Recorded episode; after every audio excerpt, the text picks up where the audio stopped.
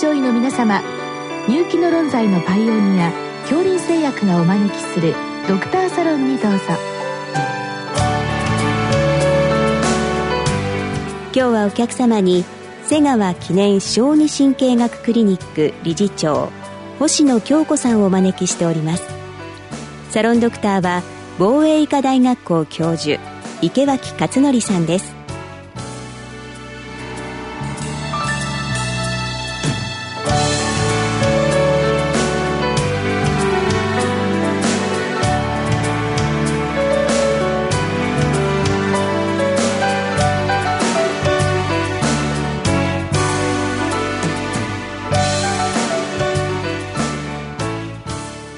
星野先生こんばんは。こんばんは。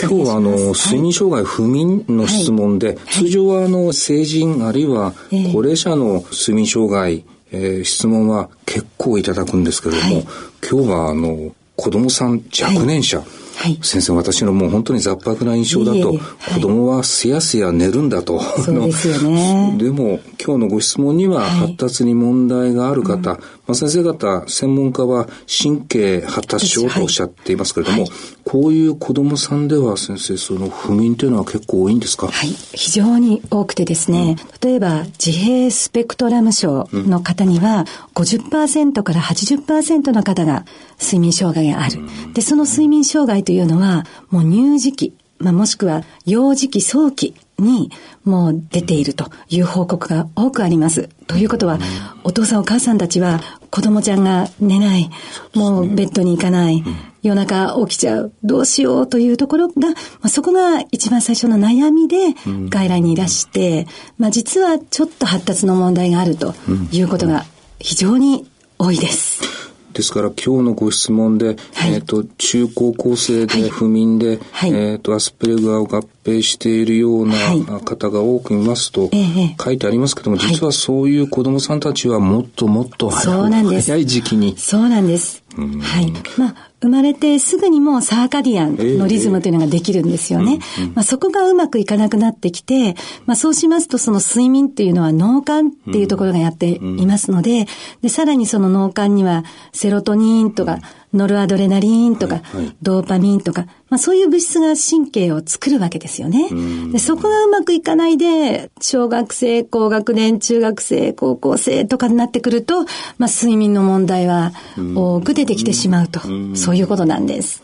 これは、まあ、先生のクリニックは専門にそういったことを診療されていて、はい、いわゆるその、えー、っと、その神経発達症の、まあ、いわゆる中核となる症状で先生のところを受診して、うん、あ、いろいろ話を聞くと、睡眠障害があるな、というようなパターンなんでしょうか、はい、そういうパターンもありますし、うん、もう最初から、あの、睡眠の問題だっていうふうにいらっしゃる方もいらっしゃいます。うん、まあ、あの、その子供さんの睡眠障害そのままにしておくと、またまずお母さんが。そうなんです。大変ですね。そうなんです。まあ、それからあの、脳の話を今してしまったんですけども、うん、体温のリズムとか、うん、ホルモンとか、まあ、体のリズムありますよね。そ、ね、もうそれも狂っていくわけですから、例えば2時に寝ました。で、10時に起きましたっていうともう地球のリズムとずれてしまう。うね、まあ、それからあとはあの、夜遅くまでゲームだ、ネットだ、で、それで朝早く起こされる。まあ、例えば6時、7時に学校に行きなさいと言われると、もう極端な睡眠不足症候群になりますよね。まあ、そこに起立性調節障害とか朝起きれなくなるなんていうことが重なると、もう破綻するように子供たちはもうガクッともう休み明けにもうぐーっと寝続けてしまって、もう全然起きれなくなる。で、起きれなくなると、もう学校も行けなくなり、で、今度夜も寝れなくなる。さあどうしたらいいでしょうかと言って、LINE する方も 結構多いです。もう本当にギリギリのところで先生ギリギリのところで、はい。あの、今日の質問にも書いたんですけど、はいはい、先生、あの、私のまあ、あの、浅い知識でも、睡眠障害って言ってもですね、入眠障害あるいは中途覚醒、いろいろありますけれども、そうですね。これはあの、入眠困難って書いてあるのは、はい、その入眠障害が多いという傾向があるんでしょうか、そうですね。まず赤ちゃんなんですけれども、もう赤ちゃんの時から夜の寝つきが悪い。そうでまあ、ということがありますよね。それから幼児期になってきますと、もうベッドに行かない。で、そうなるとどんどん夜寝るのが遅くなる。うん、で、ね、今度小学生、中学生ぐらいになりますと、お稽古事だったりとか、塾だったりとか、もう、あの、スケジュール満載で、で、しかも宿題やんなきゃいけない。でも YouTube 見たい、ゲームやりたい、テレビ見たい。で、まあ夜寝る時間が遅くなる。で、特にあの、スマホの光なんかをずっと浴びて見てしまいますと、まあそれがどんどん脳の中に入っていって覚醒させてしまって、で、しかもメラトニンという眠る物質を下げてしまうので、入眠困難になる。で、あともう一つその、先生おっしゃった中途覚醒なんですけど、中途覚醒っていうのはちょっと別の病態で、ノンレム睡眠、レム睡眠の、レムのところでパッと目が覚めるとか、まあそれも、まあ睡眠の質の問題ですよね。あの、どちらがどちらっていうことではなく、うん、もう入眠困難もあれば、中途覚醒もありという、なかなか大変な状態です。わかりました。はい。まあ乳幼児の場合はこれはもう生活指導難しくて、小学生でも可能かどうかわかりませんけど、はい、まずそういったことで生活指導がまあできるお子さんの場合は具体的に先生どういう指導されてるんですか、はい、まず赤ちゃんは保護者です。ですね、子供さんは。ですので、子供たちに話すのではなく、うん、お父さんお母さんがまず意識を持って、うん、まず大人が自分たちの生活をきちんと見直すと。まあ、夜は暗くする。で、そして朝は早く起こすと。うん、で、そして朝起きてから朝ごはん食べて、で、ちゃんと動かすと。もう普通のことです。で、大体のお父さんお母さんたちは、まあ結構頑張ってやってますっておっしゃるんですけれども、まあ今の、まあ遊ぶ場所が少ないとか、ね、まあ結構やっぱり体を動かすのが少なくなってくるんですね。うん、ですのでそこを睡眠表という、まあ生活日誌をつけてもらって、うん、まあまあまあ、ここはこれできるよねというような非常に細かい指導をしています。で、あと、小学生、中学生以降になりますと、まあ子供たちに話すんですけれども、これもまあ大人の、あの、生活が影響はしてしまうんですけれども、やっぱり子供たちが、まあ、自分の体のことを知って、まあ、睡眠の大事さっていうのを知って、自分で早く寝ようと思わないとダメですよね。でそうするためには、早くまあ、早く早くって言うとかわいそうなんですけども、宿題早くやるとか、早くお風呂に入るとか、それからあと、やりたいことがたくさんあるので、今日は宿題があるからゲームはしないとか、お稽古事があるから、まあ YouTube やめとくっていう選択する力、寝るんだっていう意思と自分で選ぶ、いや、やっちゃいけないわけじゃないんですよ。ね、これは大人も同じですけどね。その日にやることあんまりいっぱい抱えずに。そうなんです。えー、はい、適当な時間に寝れるような計画を立てて。そうです。そして、まあ、ある意味先生、こう、お風呂入って歯磨いて寝る前のこうそういうルーチンを習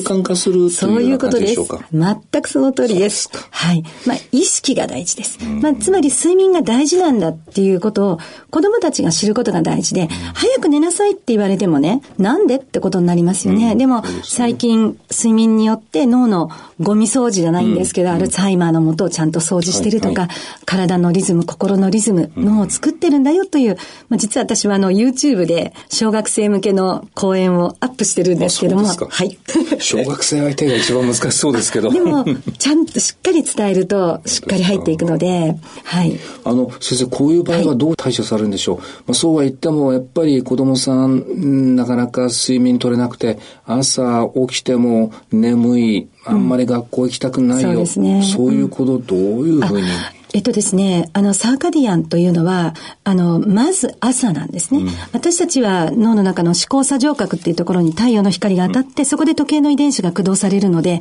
朝を、まあ、つまりちょっと睡眠不足を作ってもいいから、朝頑張んなよと。まあ、でもそうは言っても、まあ、ちょっとずれちゃう子もいるんですけど、まあ、そこはちょっと多めに見るとして、でも学校に、まあ、なかなか行けないと。でね、でも、行けなくてもいいから、朝は起きてるんだよ、と。あの、なるべく朝の時間帯、あの、体内時計をきちっとこうリセットするというのは指導して、あとは夜のスマホ、ね、メディアを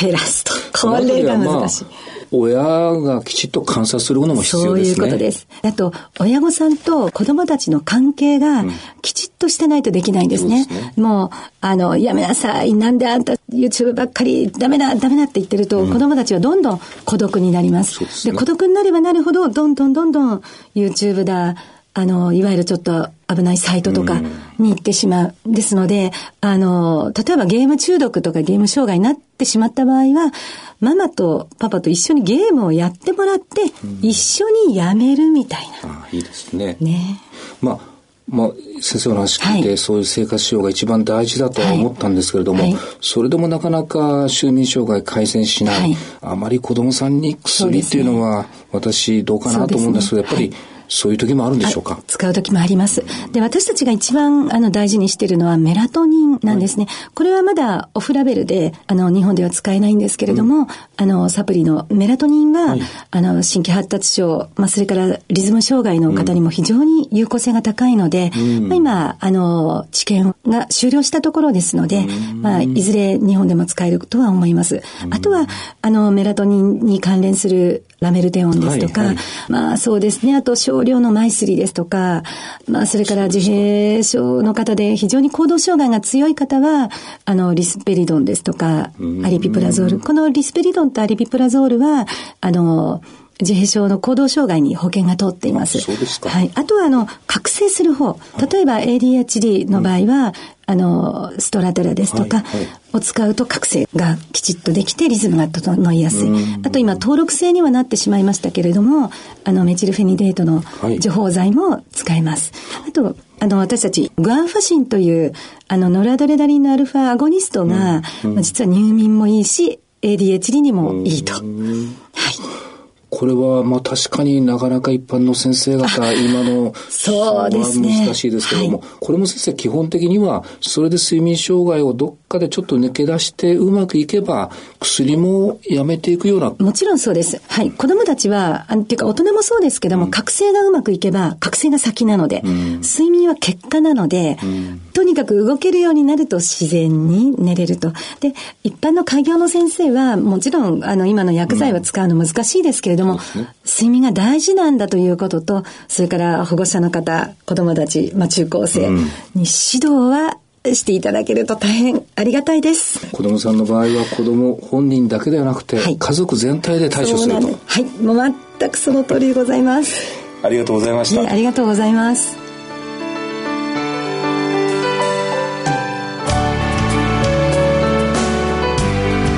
今日のお客様は瀬川記念小児神経学クリニック理事長星野京子さん。サロンドクターは防衛医科大学校教授池脇勝則さんでした。それではこれで恐林製薬がお招きしましたドクターサロンを終わります。